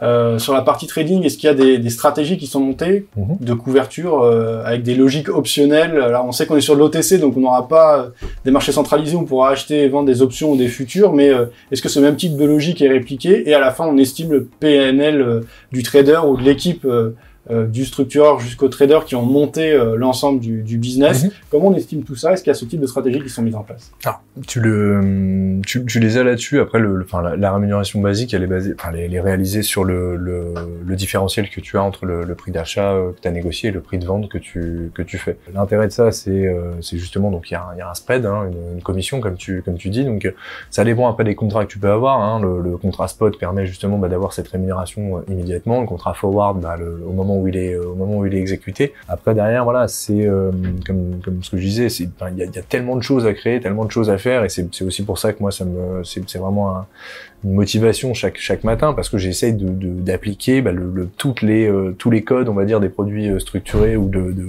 des marchés structurés que, auxquels j'ai pu j'ai pu être confronté afin de afin de faire bouger le faire bouger les lignes donc c'est voilà je parlais de parler d'options ce qu'on a pu lancer lancer dernièrement sur sur différents sur différents produits. C'est un jeu d'équilibriste parce que euh, bah, il y a aucune clearinghouse. C'est toi qui est, qui est la clearinghouse en fait quand tu quand tu réalises ces opérations. Et c'est pour ça que le broker dans ces marchés est extrêmement euh, extrêmement sollicité et euh, une pièce enfin une pièce je dirais angulaire très importante dans le dans le dispositif. Parce que c'est c'est c'est via nous en fait qu'on peut faire bouger justement les, les les mentalités et on va dire les les lignes de les lignes de marché mais de l'autre côté, c'est euh, responsabilité à, à 100%. C'est-à-dire que si un de nos partenaires nous suit sur une opération et que cette dernière ne va pas va pas jusqu'au bout, il euh, n'y a pas de voilà c'est dommage, euh, vous savez la capacité de vous retourner vers le vers le gendarme financier, vers non ils vont se retourner vers nous et ça va être euh, ça va être euh, ça va être justement assez assez compliqué par la par la suite justement pour ces, ces relations. Donc c'est pour ça que c'est c'est je dirais un jeu voilà d'équilibriste parce qu'il faut il faut complètement enfin constamment osciller en fait entre le cette nouveauté et euh, je dirais bah, le fait de, de, continuellement ramener le ramener le wagon à la gare à la gare suivante euh, comme je te disais par exemple pour les options là voilà on est en plein développement avec le middle office pour faire un suivi exhaustif de chacune de ces euh, de ces positions. Et ça voilà sans les euh, sans tous les développements justement que les, euh, les grands groupes ont bah c'est c'est de repartir de zéro sur des produits sur des produits qui sont qui sont bah, drastiquement différents qui évoluent de manière différente où il y a des volatilités qui sont beaucoup plus beaucoup plus importantes que dans n'importe quel autre n'importe quel autre marché. Donc voilà c'est construire, euh, repartir de zéro et reconstruire, euh, reconstruire euh, un réplica de d'opération qui est déjà réalisé sur le côté, mais avec des facteurs diamétralement opposés. Et donc, bah, ça te fait une espèce de tambouille, un micmac, et bonne chance. Et il faut s'en sortir là-dedans et trouver des business qui marchent. ça doit être super intéressant. Moi-même là, je me dis, j'ai envie de venir dans votre salle de marché. Et ça, ça doit être un truc de ouf parce que ça va très vite finalement 2019 c'est pas vieux, ça a mm. explosé et vous faites quelque chose dans un marché qui est nouveau et en plein développement. Mm. Et en plus animé par l'actualité, ça vous pouvez pas la savoir, mais euh, du coup les prix ont énormément varié ces dernières années. Euh, donc souvent la volatilité sur les marchés c'est excitant et, ça peut amener de superbes opportunités quand on sait quand faire et comment faire. Mais bah, d'après ce que tu décris, il y a un savoir-faire certain euh, au sein de vos équipes. On fait, on fait le maximum. Là, c'est bien sûr. Je, je vais, je vais constamment essayer de, de, de garder la face hein, sur tous ces, sur tous ces produits. Maintenant, oui, c'est, euh, c'est, euh, bah, beaucoup de beaucoup de pression, beaucoup de beaucoup de stress, euh, des, euh, des, des périodes intenses, hein, parce que euh, parce que bah oui, on parle de on parle de nominaux qui sont qui sont assez importants hein, pour des pour des entreprises. Hein. Moi, j'ai enfin, des opérations qui peuvent osciller entre 5 millions et 150 millions d'euros de nominal. Donc voilà, pour n'importe quel type d'entreprise, c'est pas des montants à prendre à la, légère. Donc ça veut dire qu'il faut il faut être extrêmement pointu sur toute cette sur toute cette approche. Et comme comme je te disais, voilà, que depuis le front jusqu'au bac, en fait, il y a une il y a une fluidité, une communication, un partage d'informations et qui permettent en fait à chaque à n'importe quel moment d'étape de, vie, on va dire, de cette de cette opération, que tout soit tout soit carrossé et, euh, piloté pour euh, pour que pour que ça se passe ça se passe mieux. Est-ce que tu aurais quelques anecdotes au niveau de ton parcours? Tu as dit que tu as fait plusieurs choses et à moi il y a un truc qui m'intrigue, c'est quand tu me dis, je crois que c'était en stage à ce moment-là, mmh. que pendant six mois tu étais avec un trader particulier à Londres. Mmh. C'est surprenant déjà pourquoi un trader particulier serait, c'était quoi? Tu étais assistant? Bah, c'est une première euh, première expérience. J'ai eu la chance d'avoir des euh, d'avoir grandi dans une famille euh, dans une famille aisée. j'ai ils m'ont donné énormément d'opportunités. Alors mes parents m'ont toujours appris que ce qu'ils gagnaient en fait leur salaire était pas corrélé enfin corrélé avec le avec le mien parce que c'est pas il y avait aucun intérêt en fait à me à me fournir gratuitement de, de l'argent parce que j'étais leur fils, parce que je portais leur, leur nom de famille. Donc ça m'a permis en fait d'avoir cette, cette approche bah, je dirais très organisé. Je suis, enfin, je sais qu'il y a énormément de personnes, par exemple, qui empruntent pour euh, auprès d'établissements de, financiers pour faire leurs études. J'ai fait exactement la même avec mes parents. Euh, C'était de l'argent que j'ai euh, j'ai remboursé. Alors bien sûr, je, restais ma famille, donc j'avais des, des, des taux d'intérêt avantagés. Ah, ça c'est sûr. Mais euh, voilà, c'était vraiment, euh, je pense, important et après ça, voilà, je, je malgré le fait que j'avais déjà des parents qui avaient des positions justement dans, dans, dans, le monde de la finance de marché, je voulais vraiment aussi me bah, me prouver à moi-même, voilà, me dire euh, c'est bien, euh, t'as eu euh, t'as eu la chance d'avoir une d'avoir une bonne une bonne éducation, une bonne chose. Maintenant, euh, vol, vas-y, euh, tu peux le faire. T'es pas pas plus stupide qu'un qu'un autre. Donc et donc voilà, c'était c'était parti. J'avais j'étais en j'étais en échange en Oregon. J'avais rencontré justement cette cet aficionados de la de la finance et et il me disait qu'il était à Londres. Il, il était toujours en études, mais il gagnait assez suffisamment pour euh, ne plus vivre chez ses parents, pour euh, euh, réaliser ses, bah, ses propres ses propres enfin ses propres stratégies de trading, de, de et de faire ça au jour le jour. Donc j'avoue que tout de suite ça m'avait ça m'avait énormément parlé. J'étais assez impressionné, donc je voulais je voulais aller voir et j'avais passé six mois six mois justement avec avec lui. C'était une approche qui était qui était bah, le matin on était très tourné sur le sur le trading. Hein, donc comme je te disais, c'est là où j'ai pu avoir mes mes bases d'analyse technique. Voilà moi mes mes, mes indicateurs préférés ça reste euh, encore à l'heure actuelle le momentum. Enfin, c'est vraiment des indicateurs momentum, mais euh, RSI, euh, moving average, ça, je, le précise parce que le, des indicateurs, il y en a à foison, et pour moi, c'est propre à chaque trader en fait de se dire voilà quel, quel va être mon meilleur indicateur pour me dire je vais pouvoir exécuter exécuter au mieux au mieux mes, mes ordres. Ça m'a permis de, bah, je dirais réellement découvrir cet aspect de, de bah, analyse technique purement analyse technique et euh, j'ai voulu continuer là-dedans. C'est pour ça qu'ensuite j'ai plus euh, j'ai eu mon stage à la, à. Euh, juste, bah du coup, qu'est-ce que tu penses de l'analyse technique? Parce que des échos que j'ai pu avoir, finalement, c'est assez marginal dans les prises de décision et dans les études en salle de marché, que ce soit en banque ou voilà plus spécifique comme ce que vous faites chez OTC Flow. Est-ce que c'est vrai? Est-ce que l'étude purement technique, finalement, c'est quelque chose qu'on regarde pour avoir quelques repères, mais c'est pas primordial dans la prise de décision? Encore une fois, c'est propre à c'est propre à n'importe qui. Je, j'en ai entendu énormément. Alors là, je, te rejoins là-dessus. Hein. Euh, voilà, ceux qui pratiquent à fond l'analyse fondamentale euh, te disent que l'analyse technique est inutile. Euh, et ceux qui font à fond l'analyse technique te disent que l'analyse fondamentale ne sert à rien. Demain, si tu poses la question en disant où est-ce que va aller le marché, qui est en ta capacité de te dire que ça va monter, euh, ça va descendre, ça va faire un tourbillon sur lui-même, ça va... Euh, moi, tu me demandes à moi, personnellement, ma méthode, ce serait déjà un cadrage statistique pour essayer d'anticiper. Alors, euh, du coup, pile sur le lendemain, c'est compliqué parce que statistiquement, mais quand tu prends du recul, euh, après, ça dépend de la classe d'actifs, mais voilà, euh, sur... Il y en a, il y en a partout, en fait. C'est des facteurs, en fait, qui sont... Et je pense que c'est pour ça que je... Enfin, j'ai aussi beaucoup développé une approche bah, psychologique derrière, enfin le, sur ce sur cet aspect de trading parce que je reste quelqu'un de très rationnel, j'ai euh, énormément de d'indicateurs, voilà, le, le, comme, comme je te disais, hein, les, les, les, hommes mentent, les chiffres les chiffres non, donc je me rassure aussi beaucoup avec ces avec ces analyses, j'ai besoin de ça, mais de l'autre côté j'ai euh, voilà j'ai mon j'ai mon ressenti en fait je pourrais pas te, je pourrais pas te, te, te l'expliquer, te le dire. Voilà, je, je, il y a des moments, bah, malgré euh, tout ce que mes indicateurs peuvent me dire, me, me rassurer en me disant voilà, le, là on est, là on est bien, on va le faire. Je vais avoir euh, l'estomac qui va se nouer et qui va me dire euh, Adrien le fait pas. Ou j'ai des indicateurs qui me disent l'inverse et je suis là à me dire de manière irrationnelle, bah, je, en fait, si, je vais le faire. C'est, c'est, propre à chacun. Je pense que c'est, c'est un des aspects du, du trading qui est aussi euh, qui est aussi euh, sous sous-évalué. C'est euh, c'était bah, justement mon premier stage à Londres. J'avais pris une j'avais pris une perte au bout d'un moment. et là et là justement mon le, le, personne avec qui je, je, je réalisais le stage m'a dit voilà tu, tu arrêtes maintenant et tu prends le reste de ta journée j'étais euh, j'étais frustré parce que j'avais fait ma j'avais fait ma perte j'avais fait euh, c'est ça j'avais fait une mauvaise mauvaise analyse mauvais choix voilà je, je bon je, quand je faisais ça j'avais justement mes euh, mes pips donc euh, je perdais 50% du, du, de mon pips euh, pips haussier voilà donc bon je prenais ma perte je l'acceptais. Et il me disait il me disait à la fin de la journée il m'expliquait il me disait ça sert ça sert absolument à rien en fait. Là ce que tu fais c'est que tu vas essayer de rattraper une perte. Si tu pars déjà dans cette, dans cette approche psychologique pour attraper une perte, tu, tu vas continuer de la creuser. Reviens, calme-toi, tu reviens demain et on reprendra euh, et on reprendra le, le trading de manière de manière naturelle. Donc c'est c'est un aspect, je pense, qui est euh, comme je disais, ouais, qui est sous euh, sous évalué sur le sur la finance et qui est qui est pour moi primordial. on a besoin de maîtriser ses, ses émotions, on a besoin de maîtriser son son bah, d'avoir un calme intérieur, surtout quand on fait ses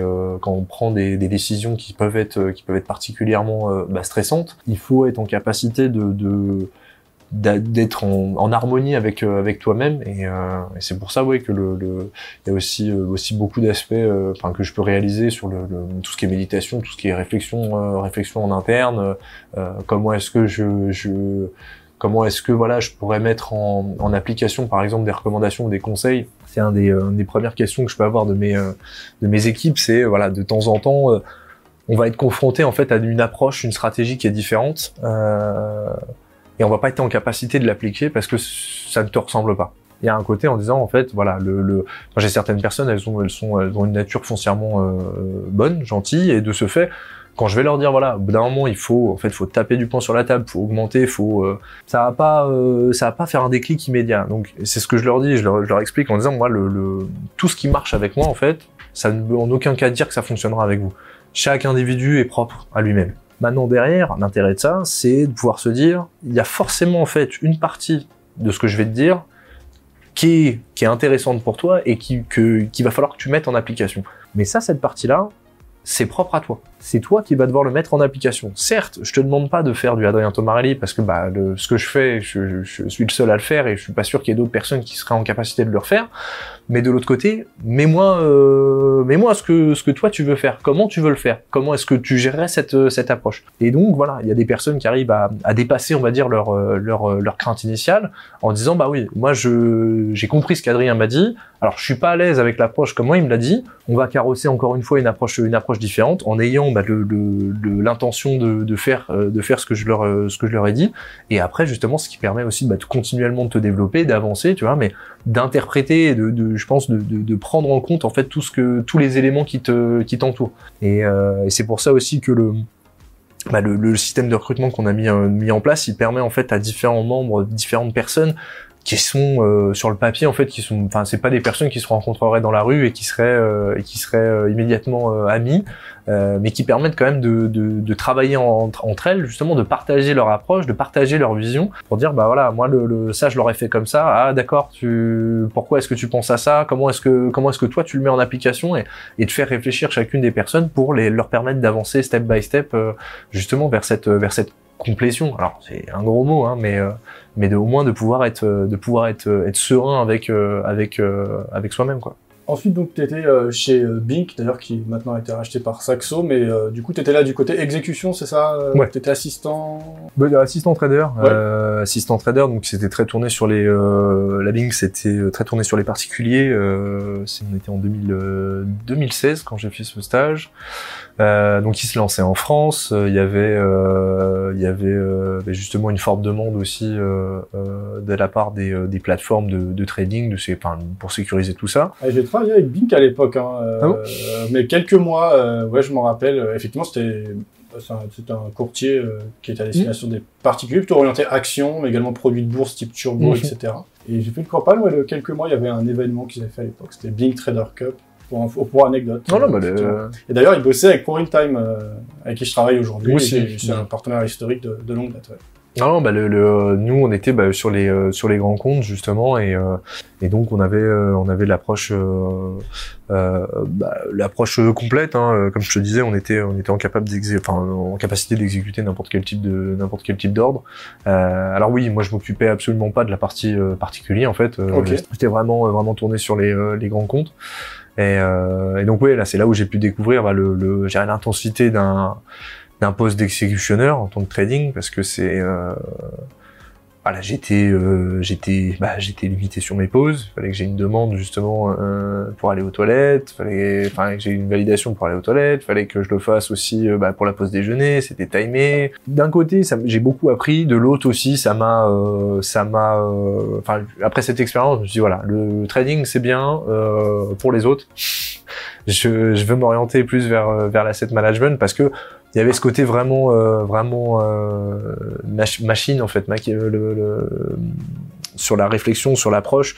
Voilà le, moi le, soir on avait justement rendez-vous avec les euh, avec les managers les superviseurs et on tirait ligne par ligne et ligne par ligne euh, l'exécution ça cette exécution euh, c'est pas la best euh, c'est pas la best du moment t'as loupé t'as loupé ce bloc là à côté t'aurais pu l'exécuter comme ça t'aurais pu et il y avait vraiment ce côté très très répétitif qui qui peut être particulièrement exhaustif parce que et chronophage pardon parce que c'est c'est constamment en fait voilà de 8h à 18h j'étais euh, j'étais sur mon écran et euh, et on était euh, tous dans les starting blocks euh, à partir du moment où le ouais c'est ça le, la cloche elle sonnait ça commençait et, euh, et c'était voilà. Je, je voyais pas mes journées je mangeais je mangeais sur le pouce j'allais pas aux toilettes quand je voulais.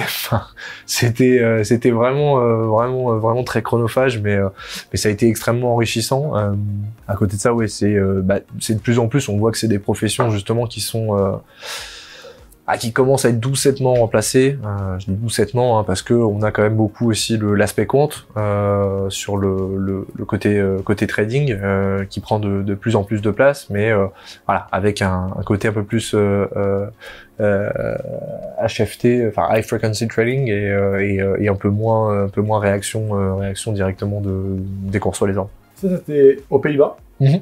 Ok. Et euh, dans les discussions, tu me disais que tu avais aussi une expérience avec ING, euh, ou est-ce que c'était juste euh, Ah ouais, bah, en- c'était le, Ouais. c'était la découverte justement. Bah, le, le- enfin, il y a une énorme salle de training à ING à Amsterdam, et euh, justement on avait le, le vu qu'ils avaient des partenariats. Alors ING était pas euh, était pas actionnaire de la Bink, mais euh, voilà, ils avaient des, euh, enfin, ils étaient en bon en bon terme, donc euh, on avait eu cette opportunité justement d'aller découvrir la, la- le trading floor. Ça a été euh, une grande grande claque parce que euh, en fait, il faut savoir que le trading floor de d'ING, il est situé euh, donc c'est une énorme tour dans Amsterdam, Amsterdam Zuid, et il est situé au rez-de-chaussée. Enfin, au rez-de-chaussée, au sous-sol au sous-sol, mais sous-sol blindé. Euh, et en fait, c'est l'un des seuls endroits dans Amsterdam qui peut résister à une attaque nucléaire, un tremblement de terre. Et en fait, c'est le, c'est le, seul endroit qui est considéré réellement comme vital en fait au, en Hollande. Et donc, si jamais il y, a un- problème comme ça, le trading floor euh, ne cesse jamais de- d'exécuter les ordres. Donc ça, ouais, c'était euh, voilà, c'était de se dire, euh, enfin.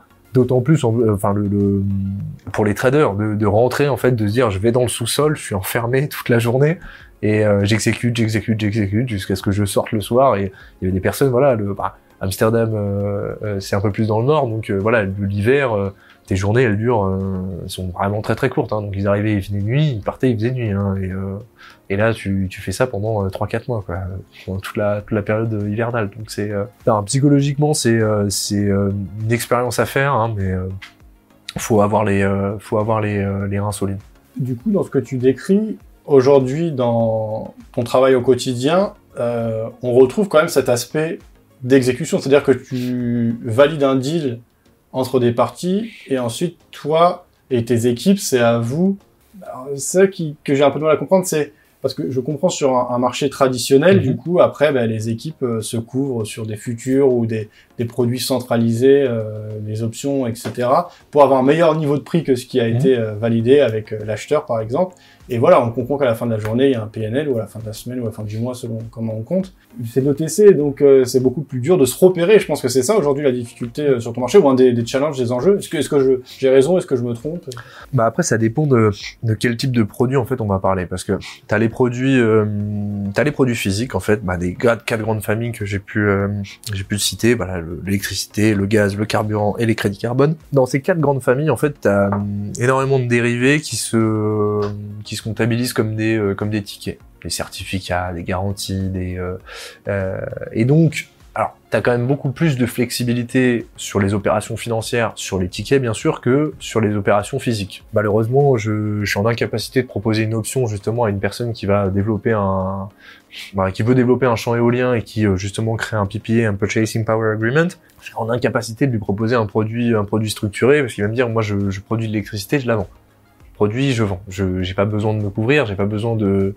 Mais en revanche, il y a euh, il y a des bah, il y a des valeurs sur ces certificats, sur ces garanties qui permettent justement de d'amener, euh, je dirais, ces euh, ces opérations euh, ces opérations plus structurées. C'est euh, mais voilà, c'est c'est au moins bien avoir en tête que produit physique, c'est un produit physique et euh, le dérivé, oui, en revanche, tu peux tu peux plus euh, tu peux plus le le tordre. Il a enfin, le, papier a une valeur en fait, mais euh, voilà, il y a des euh, soit des périodes de consommation. Donc en fait, les entreprises se retrouvent avec un surplus.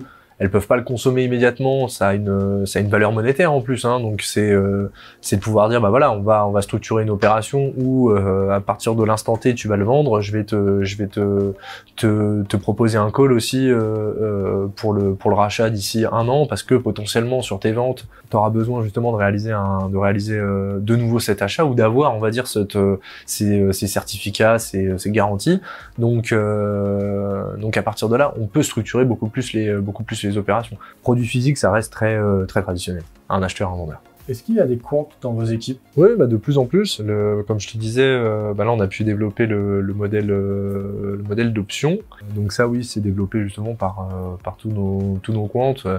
L'intérêt de ça, c'est euh, comme je te disais aussi, on a une, part très faible en fait de trading pur. L'intérêt, c'est aussi de pouvoir les automatiser euh, le plus euh, plus rapidement possible, le, de récupérer les ordres parce que on un peu moins, on a un peu moins de pression sur les, euh, marchés structurés. hein. On a voilà le Enfin, vais pas devoir exécuter un ordre en 10-15 minutes. Hein. J'ai jusqu'à la fin de la journée pour le faire. J'ai ça ou ça peut ça prendre jusqu'à 48 heures. Donc il y a aussi cette capacité d'improvisation et d'automatisation. Oui, ça fait partie euh, partie prenante de notre euh, de notre métier. Après c'est justement euh, rassembler toutes les euh, toutes les informations euh, nécessaires pour nous. Je vais regarder Météo France beaucoup. j'ai besoin aussi d'avoir des, des, retours parce que si je regarde pas tout le temps Météo France, donc c'est voilà, si on a beaucoup de SQL, beaucoup de, de, de documents qui nous permettent, enfin d'automatisation qui permettent qui permettent de récupérer ces, ces données. Ah, c'était pour la partie exécution et pour faire le lien. Et ensuite, dans ta carrière, est-ce que c'est la dernière expérience que tu as eue avant de rejoindre OTC Flow ou euh, non, j'ai euh, j'ai fait un stage. Bah, j'ai fait mon stage de fin d'études euh, bah, pour mon master in science. J'étais j'étais justement bah, dans le la partie asset management du groupe Amundi, donc CPRAM. Et là, j'étais investment spécialiste. Donc je m'occupais ah, j'étais le, le, on va dire le, gardien de l'information concernant toutes les opérations. Euh, alors j'avais pas le desk quant, j'avais euh, structuré, action et non bond, j'avais pas non plus, j'avais juste structuré action. Et euh, donc voilà, moi mon rôle c'était euh, c'était vraiment de, enfin, je voulais je voulais rentrer justement en tant que portfolio euh, portfolio manager. Euh, maintenant, j'avais pas eu d'expérience euh, précédente. Moi, j'étais vraiment sur le côté trading. Donc voilà, j'ai commencé j'ai commencé là-dessus. J'ai eu cette, je dirais, ça a été une vraie opportunité de découvrir en fait la partie middle office. tout ce qui est gestion de, de des après après enfin après les ordres mais surtout voilà de, de, de pouvoir me rendre compte que bah il y a besoin d'avoir cette visibilité en fait sur toute la sur toute la chaîne de valeur parce que parce que voilà le, le après, ouais, après 3-4 mois, euh, à l'échelle du groupe, on pouvait me demander des, on pouvait me demander des choses et, euh, ouais, j'étais en capacité justement bah, de, de donner toutes les, les dernières exécutions de, de, de portefeuille qui avaient été réalisées, pourquoi elles avaient été réalisées, dans quel, dans quel but. Et euh, ouais, ça m'a vraiment permis de, euh, bah, de découvrir en fait l'importance de la communication et, euh, et, euh, et surtout, bah, surtout de comprendre, de comprendre toutes les interactions et comment est-ce que par exemple un un groupe tel que Amundi euh, vend, euh, vend de leur position parce que bon, on parle de on parle de lignes on a quoi? On a je sais plus combien il y a d'AUM euh, à l'heure actuelle mais euh, c'est le plus gros en Europe hein, c'est énorme. L'épargne salariale tout par ah c'est énorme. Donc ouais il y avait des on avait la dark pool on avait tout ça. Enfin c'est c'est super super intéressant parce que pas t'es obligé. C'est on avait des demandes par moment. Enfin elle était tellement surveillée par euh, par tout le, le l'AMF, les gendarmes de la bourse, etc. que c'est dès qu'on envoyait ça aux traders, oui, euh, ça s'exécutait, mais euh, il fallait que ça le fasse super doucement parce qu'il suffisait, suffisait de baisser la ligne de, de, allez, de 5, 5% euh, et tu pouvais envoyer un signal au marché en disant je vais détruire l'action, quoi. Donc, euh, donc non, c'était c'était particulièrement intéressant de, de, de, voir tout ça et, et d'apprendre d'apprendre tout ça. Il y avait deux dernières choses dont je voulais te parler. Ensuite, je te laisserai éventuellement évoquer des points supplémentaires si tu penses qu'il y a des choses qui seraient pertinentes dans le cadre de cette interview. C'est bah, les taux. En ce moment, là, on est dans une période de taux élevés comme euh, ça n'était plus le cas depuis 15-20 euh, ans. Mhm. Comment vous le vivez? Est-ce que ça a un impact sur vous? Et euh, est-ce qu'il y a des obligations dans votre secteur ou pas? Alors, ça a un impact, c'est un impact pour n'importe quelle n'importe quelle entreprise. Hein. C'est à l'heure actuelle, oui, je crois c'est c'est quoi là On me proposait 4,80 avec euh, l'assurance là pour un emprunt. Un taux d'intérêt, donc euh, oui, le, ça coûte, euh, ça coûte très cher. Voilà, le, le, on est quand même dans un, enfin, t'as beaucoup ce, ces débats autour de, de du nucléaire et des, des ENR. alors, énormément de personnes euh, vont te dire voilà le nucléaire c'est une énergie décarbonée euh, c'est une énergie c'est vrai hein, tout, tout, ça c'est vrai c'est une énergie qui produit voilà 1 gramme 6 de carbone euh, par par tonne de CO2 je crois mais sur par kilowattheure si je dis pas de bêtises. Donc c'est vraiment très très faible. Mais le souci de ça c'est que le développement d'une centrale nucléaire ça prend entre 25 et 30 ans et qu'on a besoin non pas de, de demain en fait de, de l'énergie verte ou de l'énergie propre mais maintenant aujourd'hui euh, donc voilà, des, des, des, solutions que tu peux avoir avec le, le, développement de champs photovoltaïques et éoliens, je pense c'est les, les, deux principales opérations que tu as. Ah oui, ça, ça prend, euh, ça prend allez, 5 à 5 à 10 ans à être, à être mis en place et à, se, à se développer. Donc tu as quand même besoin de liquidité de manière euh, assez rapidement, importante. Et voilà, pour rentabiliser ton, ton champ, bah, oui, si tu as, un, emprunt qui a 5, euh, qui a 5%, bah, tu es quand même un peu moins compétitif. On a pu voir une accélération des ENR parce que bah, il y a eu l'envolée des, prix, euh, des prix de l'électricité, du gaz, euh, qui ont drastiquement permis bah, justement de, je dirais de, développer ces développer ces derniers parce qu'ils devenaient enfin rentables par rapport à l'énergie l'énergie on va dire traditionnelle l'énergie nucléaire Mais euh, mais voilà, ça reste ça reste des coûts qui sont extrêmement importants et euh, euh, c'est très lourd c'est très lourd à porter pour ces pour ces entreprises. ESG, c'est un terme qui doit vous parler. Quand tu nous parles d'énergie verte, il y a une tendance de fond qui est très forte à l'écologie et au sens plus large, parfois sur des sujets sociétaux, de gouvernance. Comment tu vois les choses, puisque tu en, vous en faites partie, hein, vous êtes au cœur de, de toute cette dynamique? Moi, de mon point de vue, en fait, l'ESG, euh, pour l'instant, il y a une tendance, il y a une volonté politique, mais il n'y a pas encore une réelle structure. Mhm. On a du mal à même à le définir. Il y a des labels qui se créent, mais euh, qui est légitime pour euh, affirmer quelles règles? Euh, Voilà, je sais pas. Qu'est-ce que tu en penses? Bah, on a beaucoup de beaucoup d'avancées dans les dans les critères ESG. après voilà, ça reste malheureux parce que je, je considère que il y a, enfin pour moi l'aspect social et gouvernance, il est il est un peu tiré par les cheveux. Euh, je, je trouve que voilà, on peut être on peut être euh, considéré ESG si voilà si on met en place des normes en disant voilà le vous quittez la pièce, euh, vous éteignez la lumière, euh, vous euh, vous coupez l'eau quand vous vous lavez les mains. Enfin, le, le j'ai changé ma flotte, j'ai pris des voitures électriques au lieu de voitures voitures thermiques. Je, l'annonce en fait en termes de en termes de greenwashing parce que pour moi c'est voilà c'est mettre un pansement sur une sur une plaie ouverte et dire voilà le, ça va ça va tenir c'est bien donc c'est c'est trop trop petit trop enfin c'est pas assez rapide. On a on a des entreprises qui veulent qui veulent faire bouger les choses mais encore une fois, le souci, c'est qu'on on y va, on y va à l'aveugle. Personne, en fait, sait où est-ce que, où est-ce qu'il va, et, euh, et euh, je dirais, c'est plutôt un mal, un mal humain. On a toujours l'idée de se dire, on a une super, euh, une super idée, on va mettre ça en place, c'est facile, c'est. Puis après, t'as les premiers, les premiers problèmes qui arrivent, et on commence à réfléchir en fait à, à la, bah, à la fin de la, la fin de la solution. Je pense ça avec le nucléaire, c'est parfait, c'est génial. Puis après, tu sors une carotte euh, de déchets radioactifs, et t'es là. Non, j'en fais quoi? Bon, je vais devoir l'enterrer, je vais devoir la mettre là-bas, mais les gens initialement, en fait, bien sûr, ils en avaient, ils en avaient conscience, mais ils pensaient jamais que ça allait atteindre ce niveau, euh, ce niveau de, de problème. Donc, pour le SG, voilà, c'est, euh, c'est, euh, c'est intéressant, mais on, est vraiment à tâtons et on avance, on avance sur des niveaux, enfin.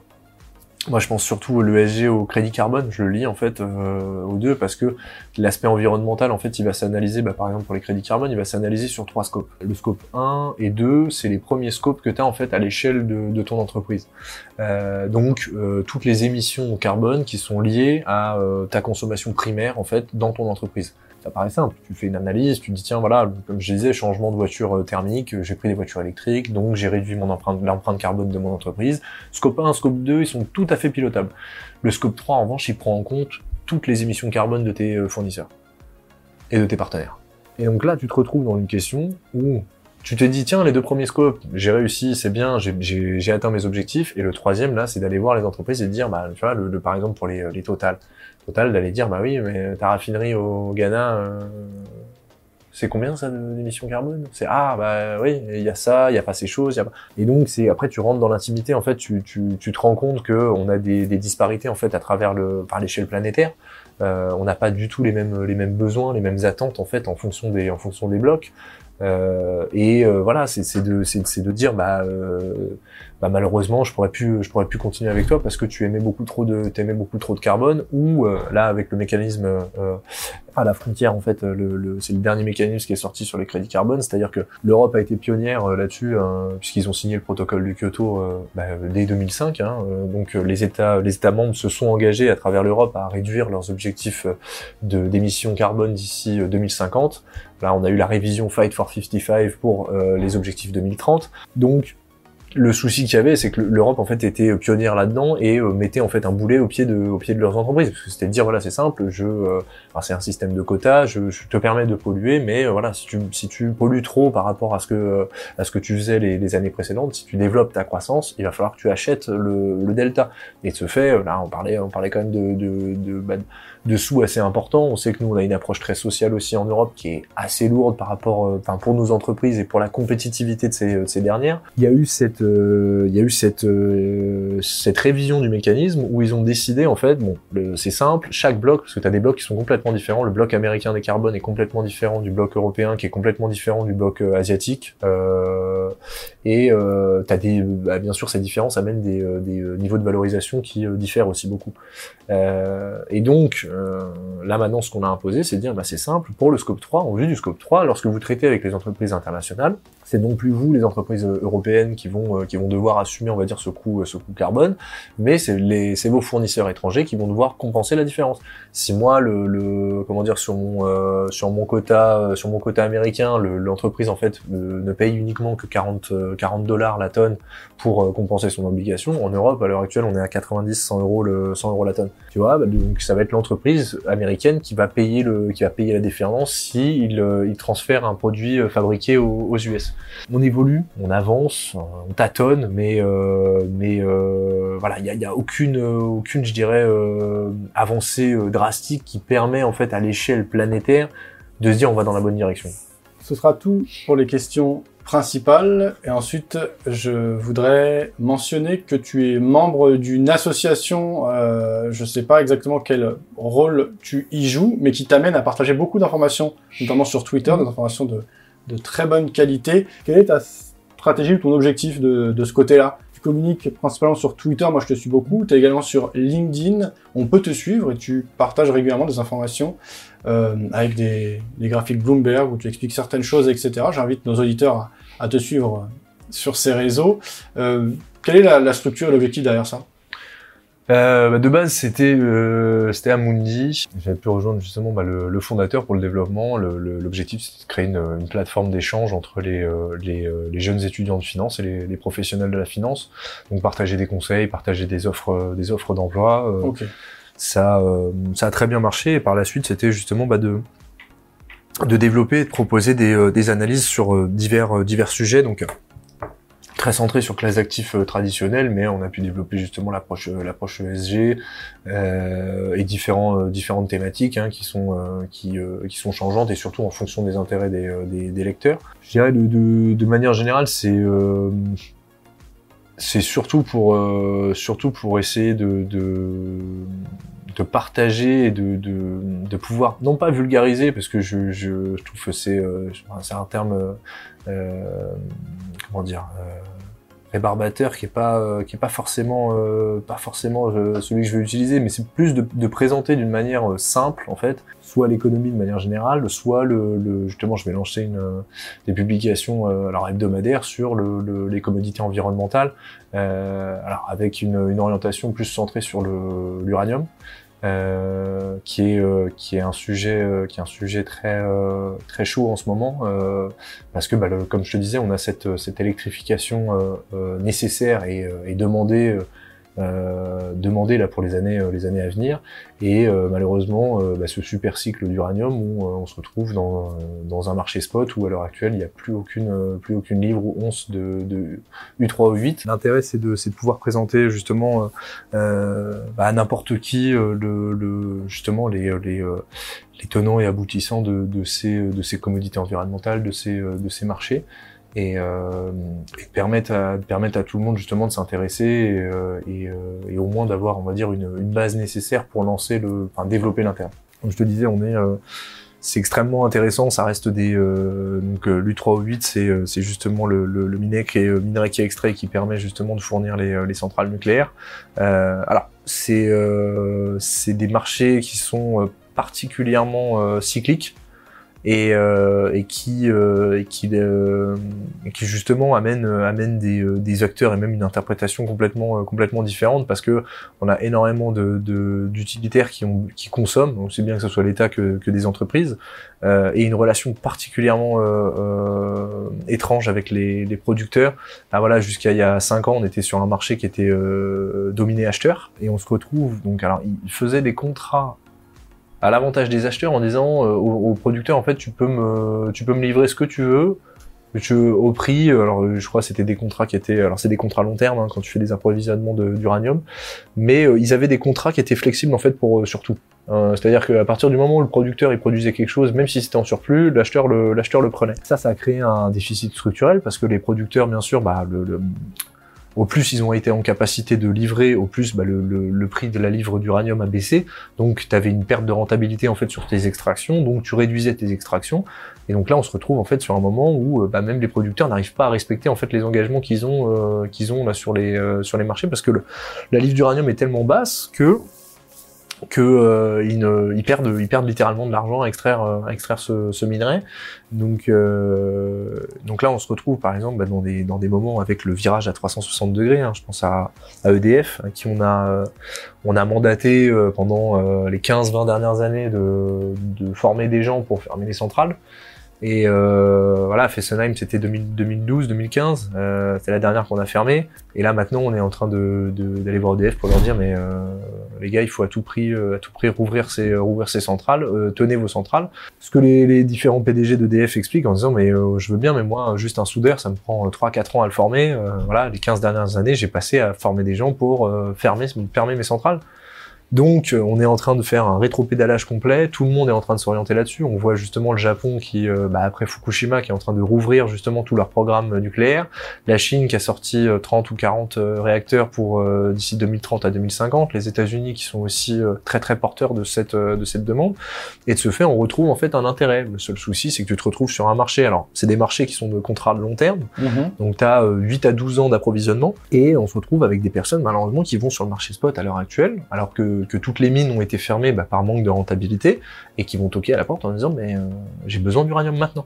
Et là, le, justement, les producteurs sont là en train de dire bah attendez, je suis en train de rouvrir les mines. J'ai pas d'uranium à vous proposer tout de suite. Et ça cote l'uranium?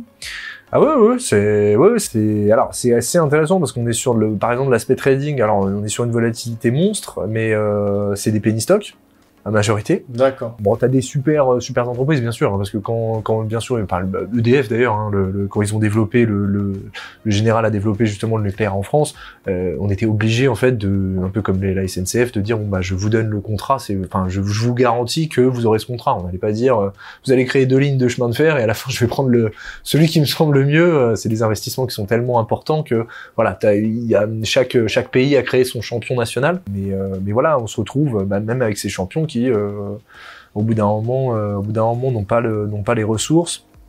On se rend compte de plus en plus aussi que euh, on a une dépendance qui est qui est liée, enfin une mainmise en fait de cette production d'uranium qui est qui est sous sous drapeau russe, qui est qui est extrêmement perturbant bah, pour pour tous les pays mm.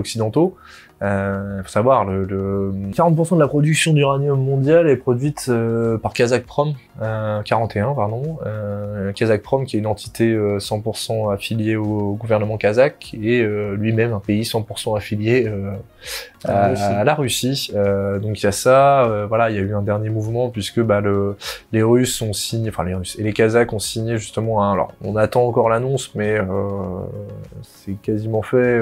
Kazakprom en fait va fournir en priorité les Chinois pour l'apport d'uranium. On a eu la réaction au Niger euh, avec le Niger euh, en France. On n'a pas d'inquiétude à se faire à ce niveau-là. les réserves, les réserves françaises, elles sont en place. Maintenant, le souci, c'est qu'il va falloir, falloir euh, sourcer d'autres, d'autres fournisseurs et que, et que malheureusement, bah, ça veut dire qu'il faut relancer des investissements et il faut justement que la livre d'uranium puisse avoir un niveau de valorisation assez, assez intéressant pour permettre, permettre le lancement de ces derniers. Donc voilà, tu as tout un, tout un contexte macroéconomique de, de production et euh, justement bah, pour assurer notre notre avenir qui euh, qui pour moi en fait un en fait vraiment un produit euh, un produit particulièrement particulièrement intéressant et qui a une approche a une approche mondiale. Tout le monde a les mêmes normes tout le monde a les mêmes besoins et et, à partir de là justement ça amène ça amène d'autant plus de, bah, de volatilité parce que tu te trouves réellement sur une compétition une compétition mondiale pour l'acquisition de ces de ces minerais aussi de ton côté personnel tu t'intéresses à ce type de, de, stratégie dans ton secteur. C'est intéressant. J'ai pu rencontrer plusieurs personnes qui travaillent en salle de marché. Alors certains font euh, très peu d'investissements sur des actifs financiers en dehors de leur travail. D'autres en font, mais euh, souvent en fait il y a des interdictions ou des restrictions des, des régulateurs. Euh, voilà, ou sinon simplement d'autres euh, optimisent leurs emprunts pour l'immobilier avec leurs connaissances qu'ils ont de salle de marché qui est particulièrement important aujourd'hui avec les taux élevés. C'est vrai que tout ça, c'est des problématiques. En tout cas, Adrien, c'était intéressant. J'espère qu'on a parlé de tout ce dont tu voulais. Je te remercie pour ton temps. C'est moi qui te remercie en tout cas. Merci pour cette opportunité. Et euh, non, bah, je, je c'était un vrai plaisir d'échanger, d'échanger avec toi sur ces, sur ces sujets. Et, et j'espère encore une fois avoir été intéressant et, que j'intéresserai justement tes, tes auditeurs. C'est clair. Tu as parlé de pas mal de choses et sur certains sujets, tu ouvres des pistes qui va être euh, passionnantes. On peut pas les traiter. On a déjà fait, je pense, une interview assez longue. Moi, ce que je retiens, en tout cas, c'est que c'est un secteur, les commodités environnementales. environnementales. Voilà, comme tu as dit, on connaît jamais tout de la finance de marché, mais c'est un secteur que je connais peu. Je constate qu'il est en pleine explosion. On constate avec toi qu'il y a des choses à y faire. Eh bien, merci Adrien. Au plaisir de te retrouver et de te suivre en tout cas sur les réseaux. Merci à toi.